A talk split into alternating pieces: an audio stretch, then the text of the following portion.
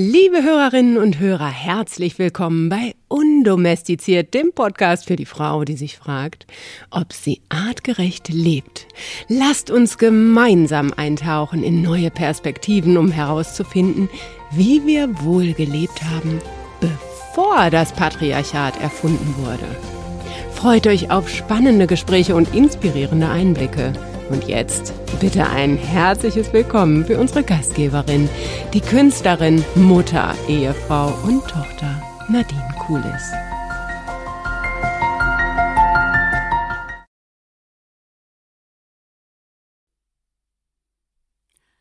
Hallo meine Lieben, ich hoffe, ihr seid alle gut in das neue Jahr hineingerutscht und ähm, ja, habt, habt, äh, übertreibt es nicht so sehr mit guten Vorsätzen. Ihr wisst ja, das Manifestieren geht besser bei Neumond oder Vollmond mit guten Freundinnen, mit viel Spaß, indem ihr euch eure Wünsche auch mal laut vorlest und indem ihr mal äh, äh, euch vorstellt, ähm, wie die Person so ist, die ihr da eigentlich sein wollt.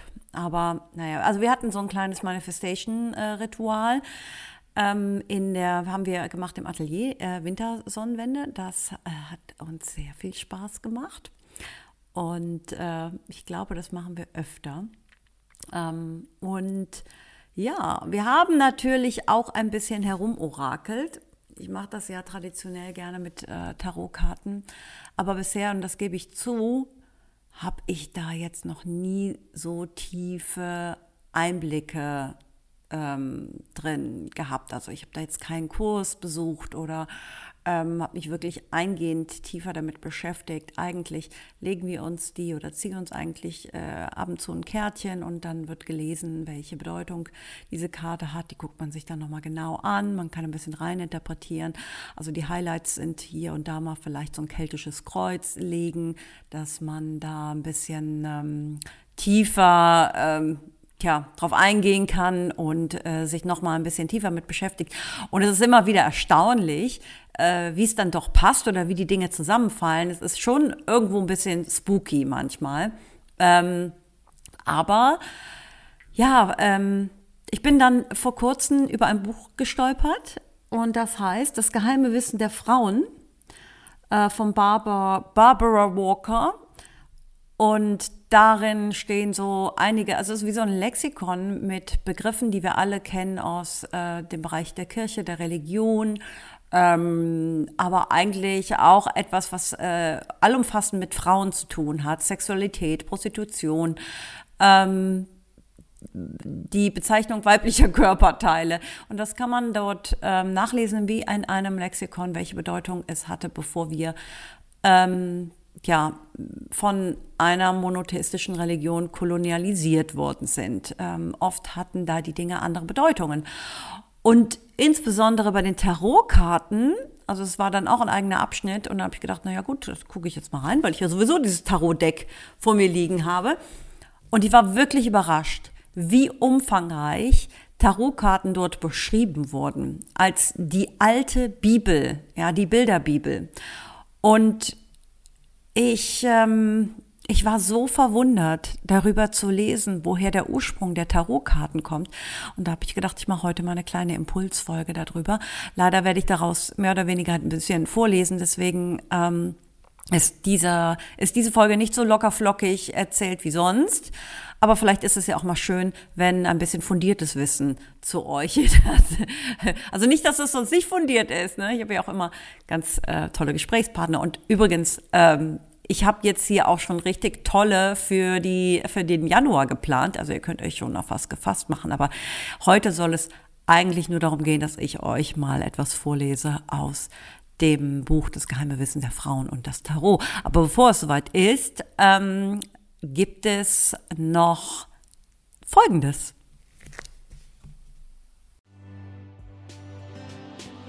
Und hier ist sie, die Göttin der Woche.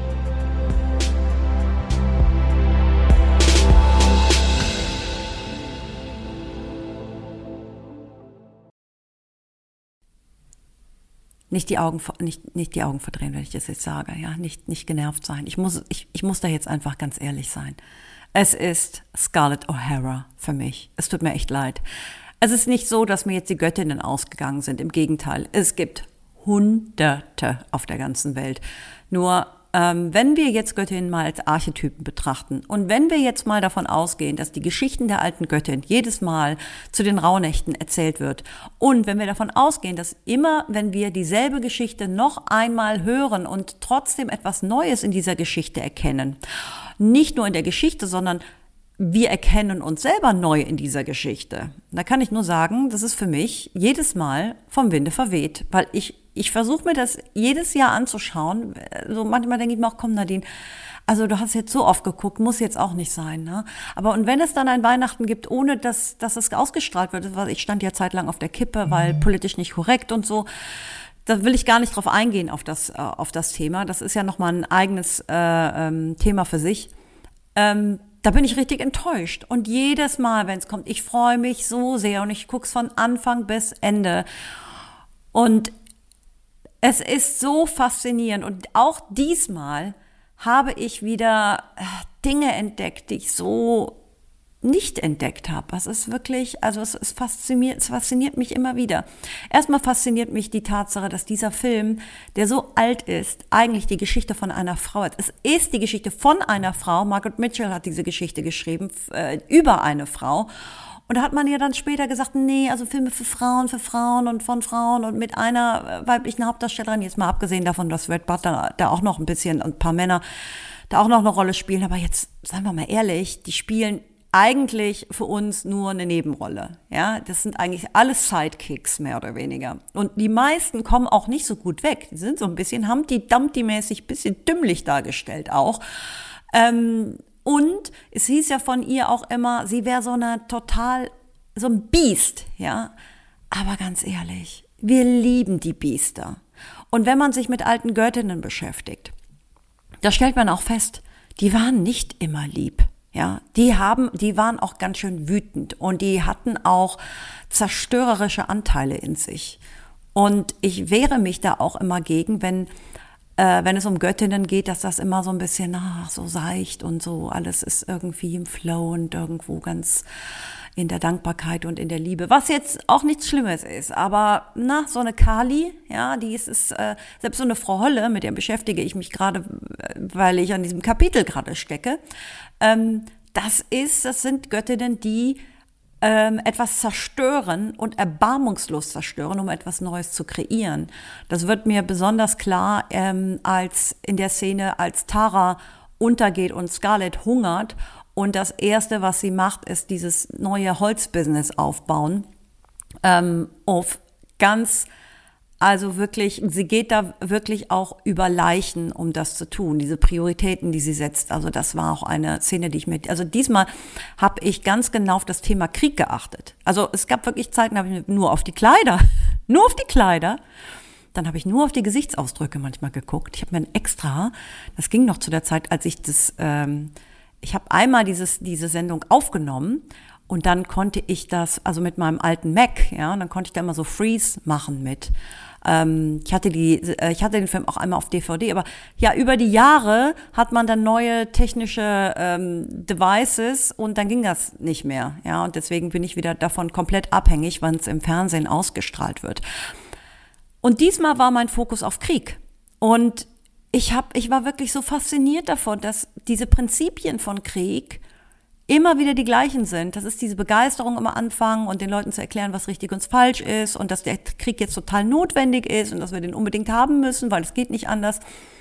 Und das Leid, was damit zusammenhängt, auch noch so drastisch dargestellt wird.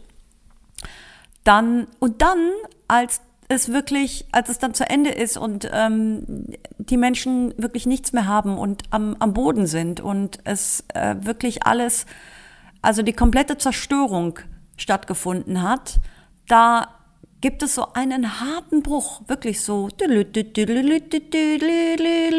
so ein bisschen Party on und da wird da richtig Aufbaustimmung. Wir bauen alles neu und die Leute können alles das, was wir an Werten hatten, wird über den Haufen gehauen und wir, äh, die Regeln werden neu geschrieben und ähm, da fließt dann richtig Geld. Also eigentlich schon fast ein bisschen, war für mich ähm, ein bisschen diese äh, Erklärung auch von, einem, von einer gewissen Form von Kapitalismus.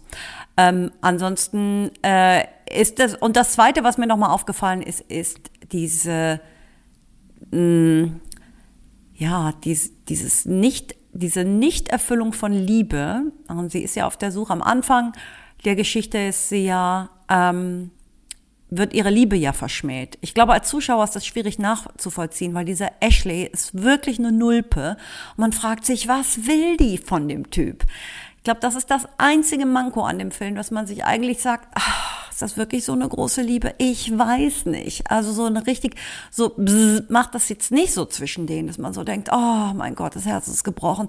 Das ist, wenn man denkt, das ist so eine Schwärmerei. Aber eigentlich, wenn wir es mal so betrachten, dass dieses Her ihr Herz ist gebrochen, die Liebe hat sich für sie nicht erfüllt und sie ist ständig gezwungen, ja, Zweckheiraten äh, zu einzugehen, so wie es eigentlich auch Millionen von Frauen gemacht haben in der Geschichte und immer noch machen. Alltag für viele Frauen, ja, eher als, als Zweckgemeinschaft. Und was das mit dir als Persönlichkeit macht, diese Härte, die auch gezeigt wird, wo, woher sie eigentlich kommt. Und in ihr zumindest, ja, es mag sein, dass das gilt natürlich nicht für alle. Sie ist da etwas eine besondere Person.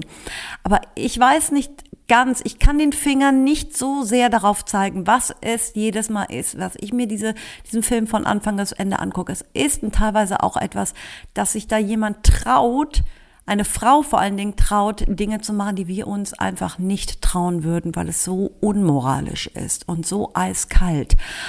Und man könnte jetzt sagen, wir lieben die Bösewichte, aber es ist eine ambivalente Figur. Ich weiß nicht, wie ihr es seht und ich, ich rede jetzt auch schon viel zu lange darüber, denn es soll ja gleich über die Tarotkarten gehen. Ich wollte nur sagen, mh, hm, damit, dass wenn es um Göttinnen geht, Ihr müsst nicht unbedingt in die alten Mythen schauen. Schaut euch auch eure Heldinnen an, die euch über das ganze Leben schon begleiten, weil irgendwo sprechen diese Geschichten immer wieder zu einem, wenn ihr diese, wenn, wenn, die, wenn sie bei euch ankommen, wenn der Kanal dafür offen ist. Vielleicht gibt es eine Geschichte, die ihr irgendwann mal gesehen habt oder die sich immer wiederholt oder bei der ihr nicht ähm, es lassen könnt, den Fernseher nochmal einzuschalten, weil das irgendwo für euch relevant ist dafür steht für mich halt auch die Scarlett. Und ähm, das nur so als, als kleiner Impuls. Und jetzt gehen wir rüber zu den Tarotkarten. Zum Auftakt von 2024 lese ich euch den Abschnitt vor aus dem Lexikon Das geheime Wissen der Frauen von Barbara G. Walker. Und wie schon anfangs erwähnt, es handelt sich hier um ein Lexikon und der Abschnitt über Tarot ist so umfangreich und lang, dass ich nur ein paar Abschnitte daraus vorlese. Und ich kann euch nur sagen, ähm, wenn ihr das so ein bisschen nebenbei hören möchtet. Es ist nicht ganz so unterhaltsam wie sonst. Ich werde es versuchen, mir zu verkneifen, zwischendurch meine eigenen kleinen Kommentare abzugeben, aber vielleicht mache ich das dann doch schon. Ich lege jetzt einfach mal los. Tarot. Die modernen Spielkarten haben sich unter Verzicht auf 25 Karten aus dem Tarot entwickelt. Anders als das heute allgemein gebräuchliche Kartenspiel mit 52 Blatt, vier verschiedene Reihen von Ass bis König, hatte ein Spiel Tarotkarten eine fünfte Reihe. Die große Arkana, große Arkana steht übrigens für die großen Geheimnisse, eine Trumpfreihe, die aus 22 Bildkarten bestand, und nur eine dieser Trumpfkarten ist im heutigen Spiel erhalten. Der Joker. Spaßmacher oder nah.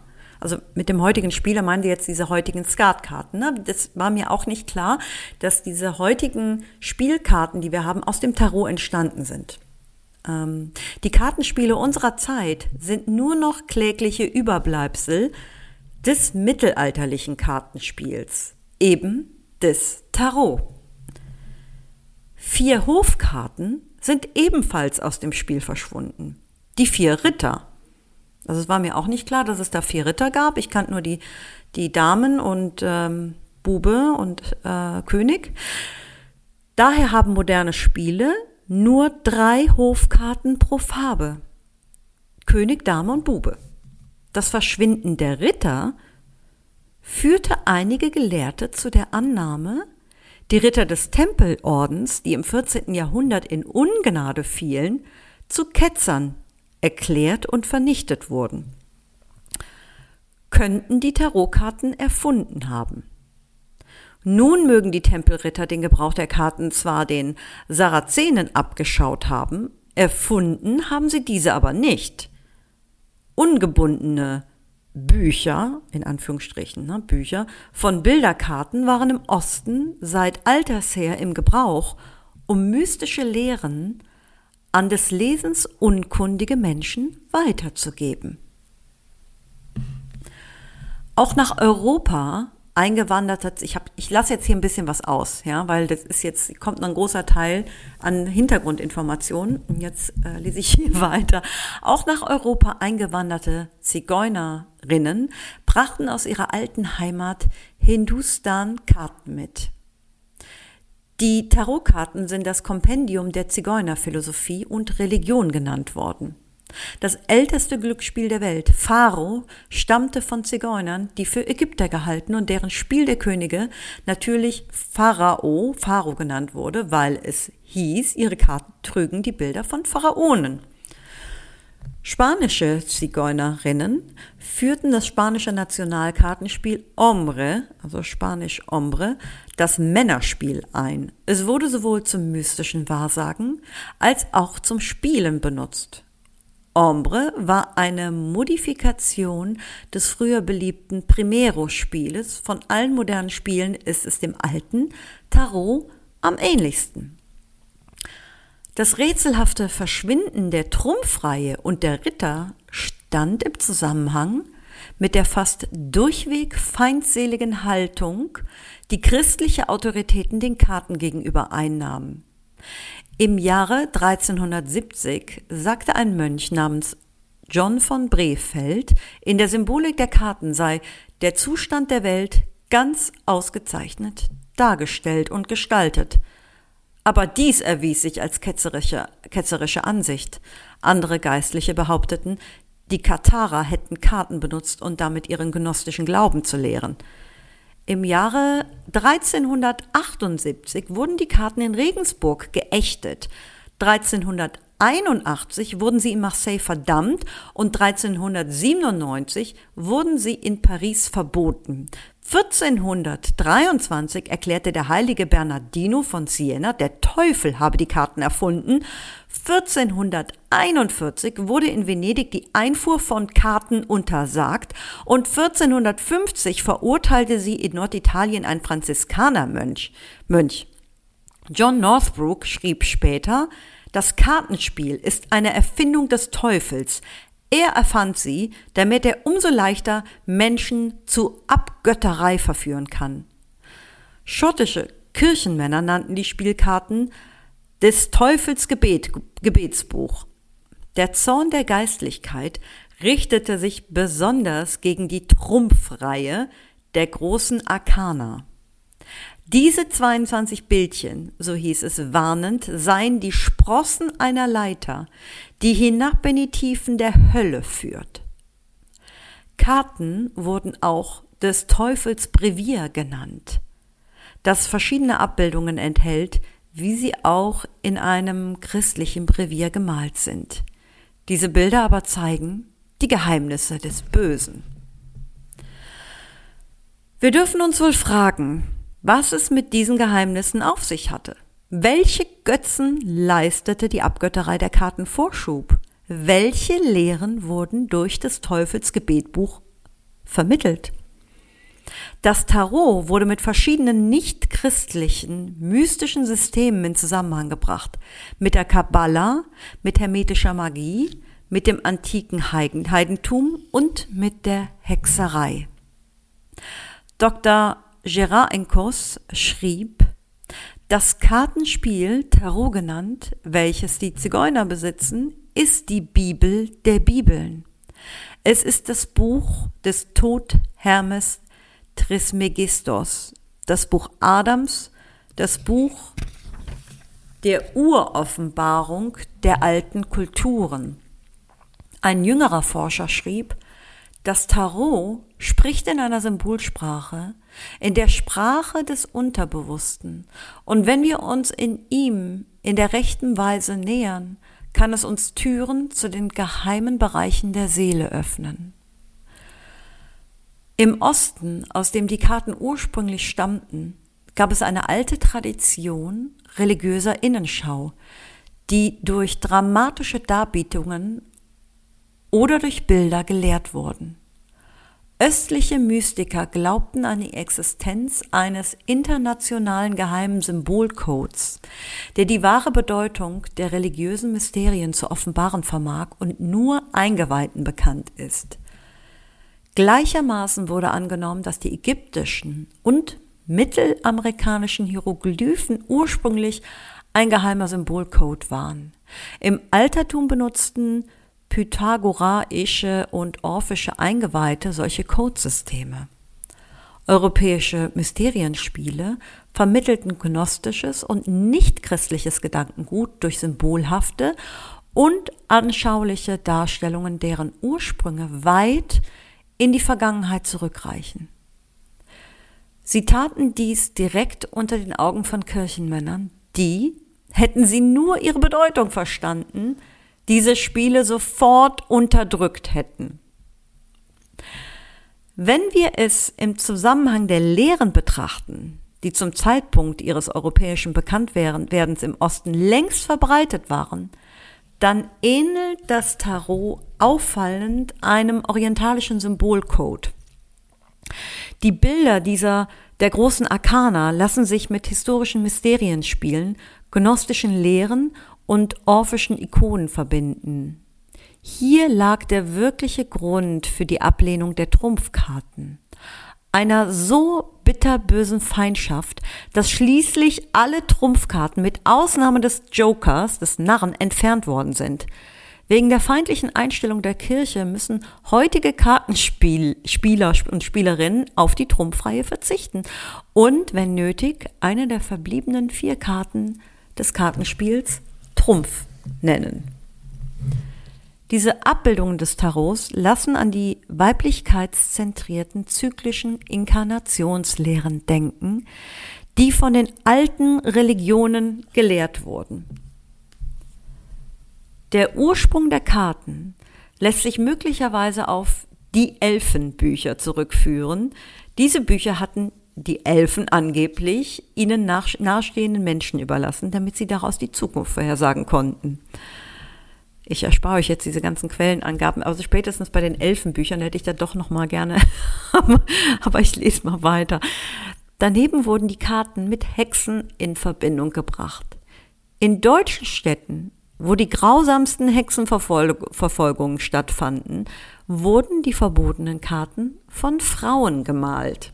Das finde ich übrigens auch sehr interessant, weil es ähm, ja insbesondere bei Nonnenklöstern auch eine Kultur gab, wo die herrliche, auch sehr witzige und fast ein bisschen auch klerusfeindliche Illustrationen gemacht haben. Ähm, aber weiter im Text. Mowgli hat darauf hingewiesen, dass Prediger die Spielkarten niemals gerne gesehen haben und wir sagen können, dass die von den Karten erzählten, erzählte Geschichte den Grundlehren des Christentums ganz und gar nicht entspricht. Um diese Geschichte zu verstehen, müssen wir die Aufteilung des Kartenspiels genauer betrachten. Und jetzt hoffe ich, ja, jetzt lese ich gerade nicht mehr, ich muss wieder reinreden, ich hoffe, ihr habt so ein bisschen eine Idee, wie die Tarotkarten aussehen und ein bisschen ein Verständnis davon, wie die aufgebaut sind. Ansonsten ja, würde ich sagen, hört trotzdem, hört trotzdem weiter und guckt die euch später noch mal an. Die vier Reihen oder Abbildungen der kleinen Arkana, der geringeren Geheimnisse, sind deutlich mit orientalischen Darstellungen der vier Elemente verwandelt. Die erste Reihe bildeten die Becher, Kelche oder Gralsschalen. Später wurde daraus das Herz. Das finde ich übrigens sehr interessant, dass hier dieses, der Gral mit dem Herz und diese Verbindung dazu, aber das auch nur am Rande. Die zweite Abbildung bildeten die Stäbe, Ruten, Knüppel oder Zepter.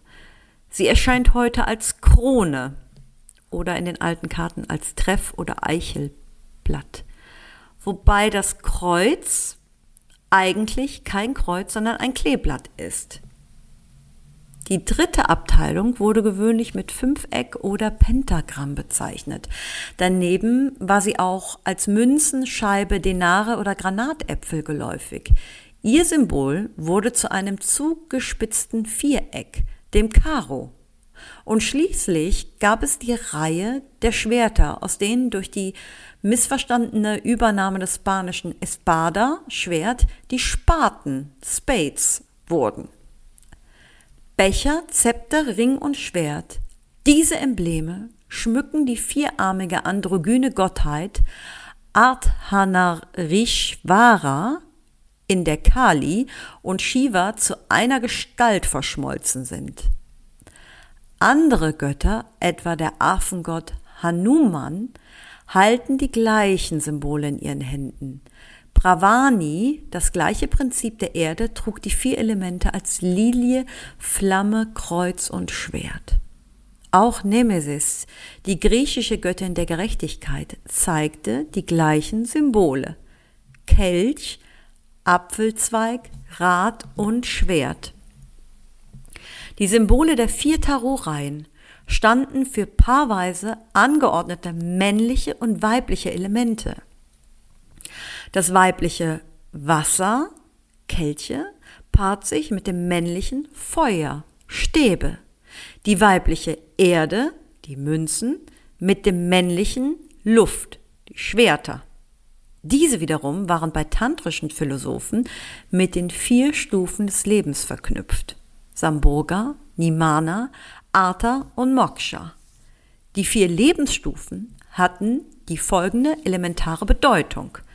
So, das werde ich jetzt auslassen, weil das ist nochmal sehr umfangreich und ich weiß nicht, also es geht hier wirklich nochmal um die, die vier Elemente im Detail und ich würde das jetzt hier nochmal ein bisschen abkürzen, denn das ist zwar auch sehr spannend, aber es geht so sehr in die Tiefe, hm, dass ich denke, das könnt ihr dann sonst nochmal selber vertiefen, wenn ihr möchtet. Das Auslegen der Karten gründete auf der Annahme, dass das Mischen der Karten sich in Analogie zur Mischung der Elemente im Makrokosmos vollzog. Das finde ich sehr spannend. Also über den Satz habe ich noch lange nachgedacht. Die Vorsehung würde die Wahrsagerin zum Auslegen einer Kombination anleiten, die sich, richtig interpretiert, auf die vergangenen oder zukünftigen Geschehnisse bezog, die aus der Vermischung der Elemente entstanden waren. Die Farben der modernen Spielkarten zeigen immer noch die blutrote Farbe des Lebens für die weiblichen und die schwarze Farbe des Todes für die männlichen Elemente. Sie stimmen darin überein mit sehr alten orientalischen Vorstellungen über den Gegensatz der aktiven Energie der Herrin des Lebens und der Passivität des Herrn des Todes da über den Satz musste ich auch noch mal lange nachdenken, weil hier ist das weibliche aktiv und das männliche passiv. Und es wird ja auch immer gerne von so esoterischen Supergurus behauptet, dass das äh, weibliche ja passiv ist und das männliche aktiv. Ein merkwürdiger tieferer Sinn mag in, der um, in dem Umstand liegen, dass das übergroße Ass der modernen Spielkarten das Pik Ass ist, das Symbol für das Schwert vom Vater Himmel die Wahrsagerinnen bezeichneten diese Karte als Todeskarte. den Satz, den Satz finde ich halt auch spannend, dass die Pik, das Pik Ass symbolisiert den Vater des Himmels und in seiner Symbolik die Todeskarte. Ich finde es sehr spannend. Als es den Kirchenmännern nicht gelang, das Kartenspielen auszurotten, unternahmen sie verschiedene Versuche, die Karten der christlichen Lehre anzupassen. Aha. Die große Arkana wurde in den verschiedenen Stationen der Passion Christi umgedeutet, als ob hier Kreuzwegstationen dargestellt wären. Eine andere Konstruktion versuchte, die vier Reihen mit den vier Gralsheiligtümern in Verbindung zu bringen die im 12. Jahrhundert aufgezählt wurden, als erstens der Kelch des letzten Abendmahles, zweitens die hölzerne Land Lanze, mit welche der heilige Longinus Jesus Jesus Seite aufstach. Drittens, die runde Patene oder Servierplatte, von der die Jünger Jesu das Passalam aßen. Und viertens, König Davids Schwert des Geistes. Diese Gralsheiligtümer waren ganz und gar unchristlich. Es handelte sich bei ihnen schlicht um ein Plagiat der vier Schätze des vorchristlichen Irland. Diese magischen Embleme der Tuata de Danan waren erstens der große Kessel der Erneuerung, zweitens der Speer des Lug, drittens der Stein des Fall oder der Stein der unumschränkten Gewalt oder äh, wie der schottische Stein von Scone den wahren König erkennen und ihn laut ausrufen wollt, würde. Und viertens das Schwert von Nuada, eine typische Lingam-Yoni-Kombination der beiden letzteren ließ das berühmte Bild des Schwert im Stein entstehen, das in der Artussage eine wichtige Rolle spielt. Ja, wir kommen jetzt zum Trumpf. Es tut mir echt leid. Es ist ein bisschen lang. Ich wollte so viel auslassen, aber ich weiß auch manchmal nicht, was ich auslassen soll. Aber ihr habt ja, ihr seid ja groß genug. Ihr könnt ja ausschalten, wenn es euch zu viel ist. Ich finde es wahnsinnig spannend. Wir kommen zum Trumpf.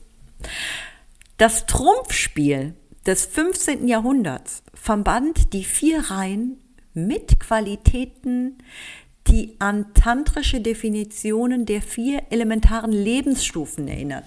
Erstens Vergnügen, zweitens Tugend, drittens Reichtum und viertens Jungfräulichkeit. Diese Qualitäten können leicht mit den vier männlichen Elementen gleichgesetzt werden. Tugend, Virtue, äh, Tauglichkeit, leitet sich hier von dem lateinischen Virtus, Männlichkeit ab und bezeichnet so im doppelten Sinne sowohl die moralische Aufrichtigkeit als auch die Erektion, die Aufrechtheit des Penis. Jungfräulichkeit bezieht sich auf das asketische Leben, das die Weisen östlichen, östlicher Länder seit, seit Alters her empfahlen. Aber das Spiel selbst hatte seinen Namen von den großen Arkana, den von der Geistlichkeit als ketzerisch verdammten Trumpfkarten. Ich kürze hier ähm, nochmal ein Stück vom Text ab, weil der Text geht jetzt nochmal intensiv auf die Herkunft des Trumpfs ein. Nach den alten Vorstellungen von der göttlichen Ordnung offenbarten sich die Gottheiten innerhalb eines begrenzten Zeitraums. Ein Myste, der sich in die heidnischen Mysterien einweihen ließ, würde einer nach der anderen begegnen und von jener in einer eine neue Gedankenwelt eingeführt werden. Neben den Sachramen der Elemente erscheint im Tarot auch ein solcher Zeitrahmen. Dies hatte mit der Nummerierung der Karten zu tun. Die kleine Arkana, bestehend aus 56 Karten, eine Zahl, die in der orientalischen Philosophie von grundlegender Bedeutung ist. Als Buddha geboren wurde, machte er seine ersten 56 Schritte in jene der vier Himmelsrichtungen, jeweils sieben vorwärts, vorwärts und sieben rückwärts. Sie stehen für die 14 Sprossen der himmlischen Leiter der Osiris vergleich, vergleichbar, für die jeweils 14 Tage des zunehmenden und abnehmenden Mondes der lunaren Wochen. Und dazu sind mir auch noch die 14 Mehkräfte der Inanna eingefallen. Die Kreise alter Kultstätten, wie zum Beispiel Stonehenge, wurden in 56 Pfosten oder Steinen gebildet, die die Zeitschnitte astronomischer Berechnungen darstellten. Das heilige große Jahr das den Zeitraum zwischen der zweimaligen Übereinstimmung von Sonnen- und Mondzyklus bezeichnete, umfasste 56 Sonnenjahre. Die Sonnenkarte des Tarot trägt die Zahl, ja, das sind jetzt römische Zahlen, die kann ich nicht lesen. so spontan. Ich nehme an, es ist irgendwas mit 56.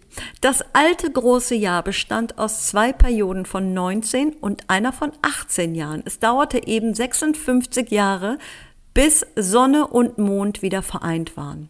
Das Tarotspiel enthält insgesamt 78 Karten. Diese Zahl ergibt sich auch als Summe aller Zahlen des Tierkreises. Also wenn man jetzt 1 plus 2 plus 3 bis 12 und dann daraus die Summe. Unter den vielen Herleitungen, die für das rätselhafte Wort Tarot angeboten wurden, war auch das berühmte Palindrom Rota Tarot Orat Arthur, das Rad des Tarot, spricht vom Gesetz der Hathor. Aber ich muss jetzt sagen, dazu gibt es sehr viele Unterschiede. Ich habe, ähm, es gibt ein Buch von Heide Göttner Abendrot, da spricht sie auch über die Tarotkarten. Und ähm, da gibt es sehr viele unterschiedliche ähm, Interpretationen, woher das Wort Tarot kommt. So, es gibt hier auch eine An Abhandlung, ähm, welche Bedeutung die Karten in China hatten. Ich gehe hier auch noch mal kurz ein. In China entstanden die Karten vermutlich aus den möglichen Stabkombinationen bei der Befragung des ersten Ging. Das Format des Tarot wurde dagegen offensichtlich vom Wahrsagen mit Würfeln beeinflusst. Die Tarotzahlen 56 und 21 sind Würfelzahlen. 21 ist die Anzahl der möglichen Augenkombinationen zweier Würfel, 56 die der möglichen Augenkombination dreier Würfel. Zusammen ergibt das 77, 7 mal 11 die höchste Zahl bei Würfelspielen. Das Tarotspiel hat allerdings mit seinen 78 Karten eine Karte mehr, aber diese Karte hat keinen Zahlenwert. Es ist der Narr, dessen Zahl die Null ist. Bei diesen Auslegetechniken des Tarot steht er als Beobachter und Fragesteller abseits. Die Form und Bedeutung von Hindu-Tempeln hat ebenfalls einige Spuren im Tarot hinterlassen. Entlang der Gänge, die zum Allerheiligsten dieser Tempel führen, standen Bilder aufgereiht, die verschiedene Manifestationen oder Avatare der Gottheiten zeigten. Fromme Pilger gingen durch diese belehrende Bildergalerie und beteten bei jeder Station. Bilder der Gottheiten und ihrer Attribute wurden auch auf Karten gemalt. Eine Miniaturbildergalerie für private Meditation. Solch ein papierener Götterumzug offenbarte denen, die sich auf seine symbolische Bedeutung verstanden, die heiligen Mysterien. Hier liegt der wahre Grund für die Ablehnung der großen Arkana durch die Christen. Nicht, dass die Karten nicht ernst zu nehmen gewesen wären. Die ihnen Grund, zugrunde liegende Bedeutung war nämlich wirklich sehr, sehr ernst. Das bedeutet, das bedeutsamste Ornament in der sakralen Kunst des Orients war das Dreieck, das Zeichen der Göttin, bekannt als das Kali Yantra oder das Urbild. Ein weibliches Dreieck mit, mit einem Punkt oder Bindu, dem Funken des Lebens in der Mitte, stand für die genitale Kraft, mit der die Göttin Leben erschaffen konnte. Die 21 bezifferten Tarottrümpfe erschienen wie geschaffen für die Form dieses Yantras. Sieben Karten auf jeder Seite des Dreiecks, der unnummerierte Nah als Bindu in der Mitte. Die drei Seiten des Dreiecks bedeuteten ursprünglich die dreifache Göttin in ihrem Aspekt der drei Schicksalsschwertern, die Vergangenheit, Gegenwart und Zukunft regierten. Daneben standen sie für die drei Lebensdrittel intra, ähm, ja, intrauterinärer und die drei größeren Lebensdrittel extrauterinärer Existenz. Aha, muss ich auch nochmal drüber nachdenken. Also das eine ist noch innen, das eine ist außen. Von der Geburt bis zum 21. Lebensjahr, vom 21. Lebensjahr bis zum mittleren Jahr von 42 Jahren und von dort zum großen Klimakterium von drei, äh, von 63 Jahren. Deswegen waren ja früher, selbst in Deutschland war, war man mit 21 Jahren volljährig. Also diese 21, die hat ähm, eine Bedeutung, um das in, drei, in diese, diese drei Lebensphasen einzuteilen. Der biblische Gott versprach seinen Gefolgsleuten eine Lebenszeit von 70 Jahren und gewährte ihnen damit sieben Jahre mehr als die alten Gottheiten, die der mythischen Dreieinigzahl gemäß nur dreimal 20 und drei Jahre garantierten. Die heidnische Lebensspanne war noch im Mittelalter in, in, Erinnerung als das Jahr von 63, als die große kritische Zeit der Lebenswende galt und die Menschen glaubten, es trage die Drohung des Todes in sich. So, jetzt gehen wir einfach nochmal ähm, jetzt kommt nochmal ein ganz großer Abschnitt über die Symbolik der Zahlen. Ich überspringe das und komme nochmal auf die Trumpfkarte. Die letzte, Trumpf, die letzte Trumpfkarte wird die Welt genannt. Sie ist auch die Braut, die Shechina, das Universum, Mutter Natur, Sophia oder als das große Glück bekannt. Diese Karte zeigt immer eine nackte Frau, die von Emblem der vier Jahreszeiten flankierten, in einem Blumenkranz tanzt. Dies war die höchste Offenbarung des Tarotsystems. Die entschleierte Göttin, die Shakti, die im Augenblick des Todes die Freude bringt. Nach karmischer Lehre ist es sie, die immerwährend ersehnt gewonnen und wieder verloren wird. Beim kreisförmigen oder fortlaufenden Auslegen der Karten das die Zigeunerinnen beim Kartenlegen bevorzugten, führte das Aufdecken der Welt ganz natürlich zu der nächsten Karte, dem Narren, dem Symbol des neugeborenen Kindes, das seine Lebensreise antritt. Und so beginnt der Kreislauf der Wiederkehr erneut. Mit anderen Worten, die Religion des Tarot war eine zyklische Religion der Reinkarnation, keine lineare Religion, die nur bei der Wahl zwischen Himmel und Hölle, die, die nur eine Wahl zwischen Himmel und Hölle lässt. Bei einer beliebten Methode des Kartenlegens wurden zwei Ringe der Wiederkehr gebildet. Die vereinigten Kreise des Pfades der rechten und des Pfades der linken Hand.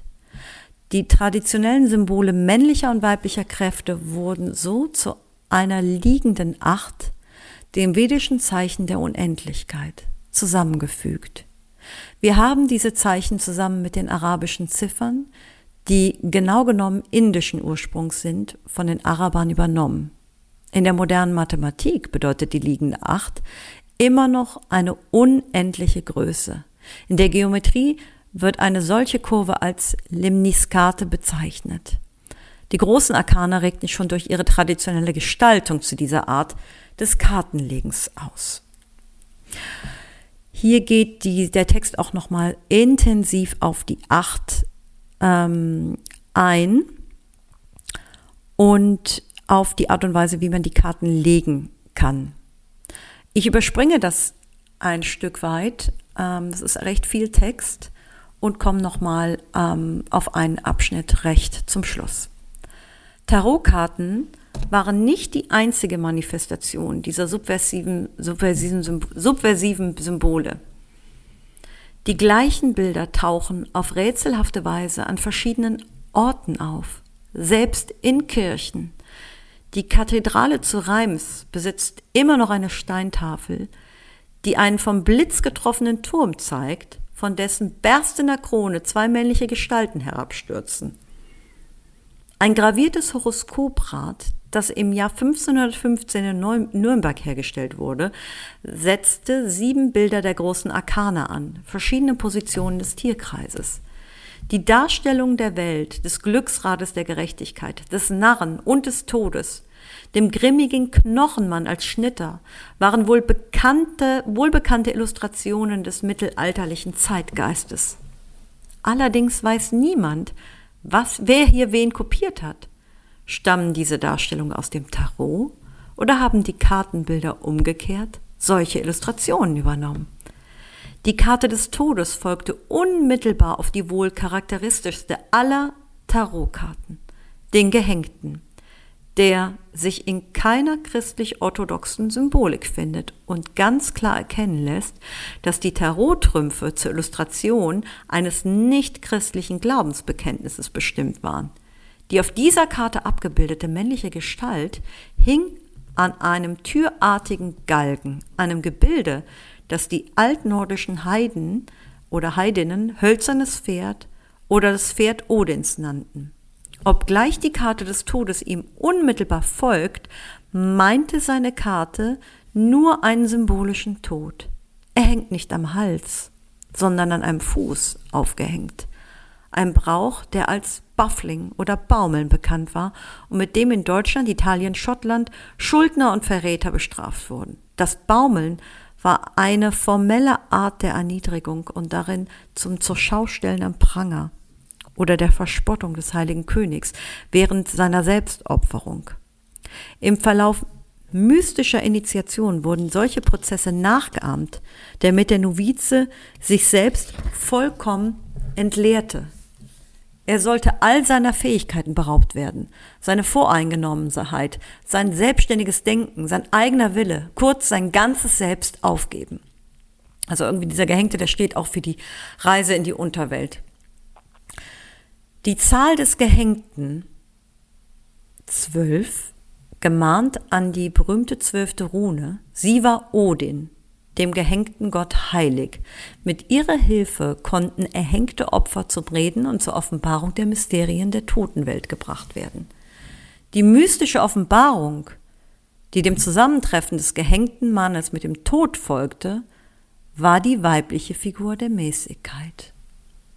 Das Bild ihrer Karte lehnte sich an magische Schriften an, die an die Göttin Isis mit einem Fuß auf dem Land und anderen auf dem Wasser zeigten und so ihre Herrschaft über beide Elemente offenbarten.